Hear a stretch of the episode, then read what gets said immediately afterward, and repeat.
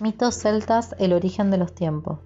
Según cuenta la historia, luego de que se retiraran las aguas del gran diluvio que cubrieron la tierra durante muchos años, emergió del Océano Atlántico una isla llamada Erin, que conoceremos más tarde como Irlanda. En esa isla habitaban seres monstruosos, dioses gigantes, llamados Formore, que eran dioses de la muerte, la noche, la tormenta y el mal. Estos formoré eran gigantes monstruosos, algunos con cabeza de cabra, como cíclopes, o con algún brazo o pie gigantes que los hacía deformes. Según cuenta la historia, dominaron la civilización de Erin durante muchísimos años, exigiendo tributos terribles a sus pobladores, como por ejemplo que entregaran a sus propios hijos a los que enviaban a los oscuros castillos de los Formoré. Para los celtas el universo estaba constituido por dos principios, el del mal, la oscuridad, la muerte, que era el primer principio que había aparecido, y de él se desprendía otro principio, el de la vida, el día, el bien y la ciencia. A estos principios responden los Tuata de Danán, que significan gente del dios, y cuya madre se llamaba Dana. Dana era la diosa de la literatura y además tenía tres hijos, dioses también, el dios del día claro, el dios de la fuerte vida y el dios de la intensa luz. Nunca se conoció bien el origen de los dioses de los cuales formaban parte los tuatas de Danán. Además, cuando aparecieron no se sabía si eran buenos o malos, ni si habían venido del cielo alto o de la extensa tierra. Los celtas se preguntaban en aquella época, ¿eran hombres mortales? ¿Eran demonios expulsados del infierno? ¿Descendían del cielo para detener la maldad de los hombres? Con el tiempo, lo único que se pudo saber es que se trataba de dioses buenos y que venían a enfrentar a los Formoré por el dominio de la isla de Irlanda. La rivalidad entre los Formoré y los Tuatha de Danán no existió desde siempre. A su llegada, estos últimos aceptaron al rey que gobernaba en ese momento, Bres, un formoré. La enemistad se fue generando poco a poco, cuando los Tuata de Danán comenzaron a ver los actos de ambición, de avaricia, de soberbia y maldad que Bres realizaba contra el pueblo. Se trataba de un rey muy astuto, que exigía terribles tributos y que tomaba medidas injustas contra su propia gente. Además, los Formoré eran enemigos de las letras y de la música, y ese fue otro motivo que generó la enemistad, porque los Tuata de Danán son justamente los dioses de la literatura y el arte. Esa enemistad fue creciendo poco a poco hasta convertirse en un enfrentamiento que tuvo como punto de partida una terrible contienda, la gran batalla llamada Magdured, la batalla entre las fuerzas del bien y del mal. En estas historias suceden cosas increíbles, y este es el caso de esta batalla de Macturé, ya que todo lo sucedido en ella fue narrado por una espada, por muy extraño y misterioso que esto pueda sonar. Según cuentan los distintos relatos y de leyendas, hubo una época en que las espadas hablaban, debido al poder mágico que poseían. Hablaban o parecían hablar, según decían algunos, las agudas voces que se oían eran las de pequeños y traviesos duendes escondidos en las espadas. Cuentan entonces las espadas que esa gran batalla, Bres, el rey Formoré, perdió el trono de Irlanda, pero nunca se resignó a ello. Para recuperarlo fue a pedir ayuda a su padre, quien le envió enormes ejércitos de bravos soldados. Uno era Indeg, el hijo de un dios, el otro Valar, dios del rayo, famoso por sus golpes poderosos. Este guerrero además tenía un ojo que casi siempre estaba cerrado. Su párpado, era tan pesado que para abrirlo necesitaba la ayuda de cuatro hombres. Una vez que el ojo se abría, aquella persona a la que Valar miraba caía muerta casi instantáneamente.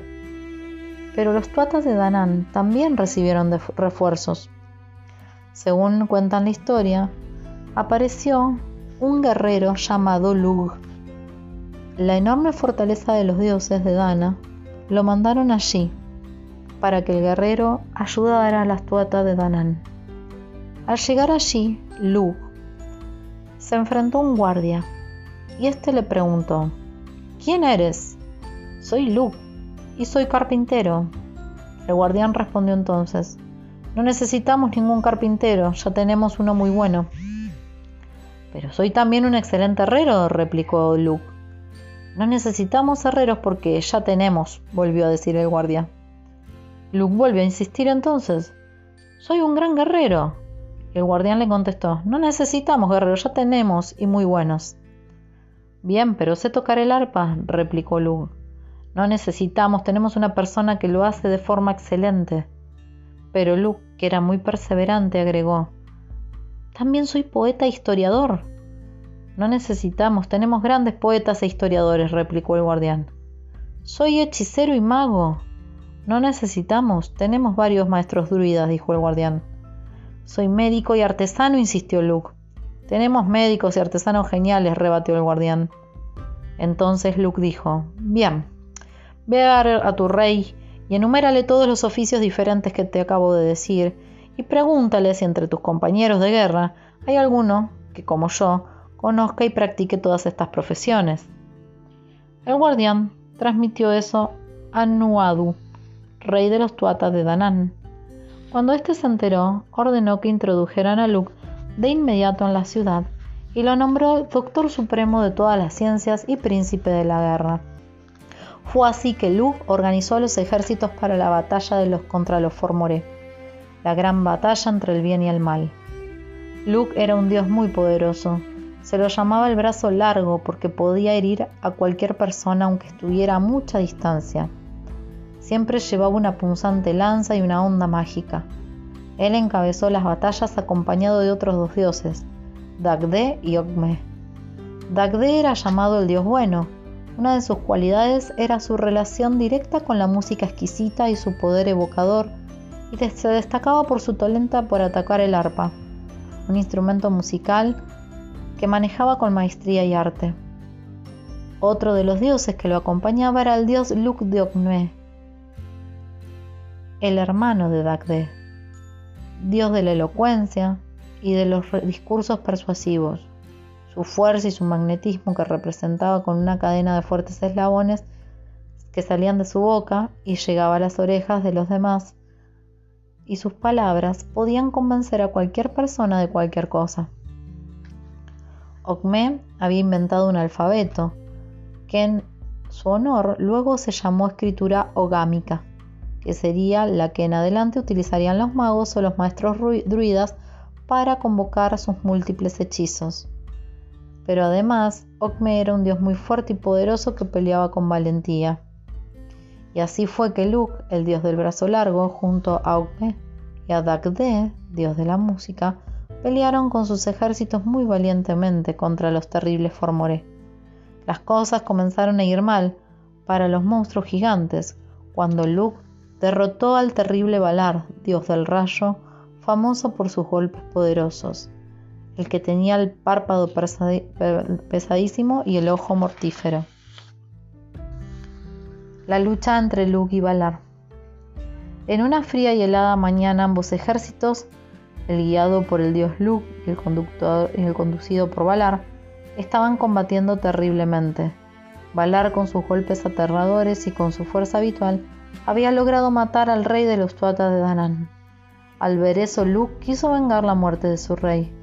Cuando se dio cuenta de que el gigante estaba por abrir su ojo, le arrojó una piedra con toda la onda mágica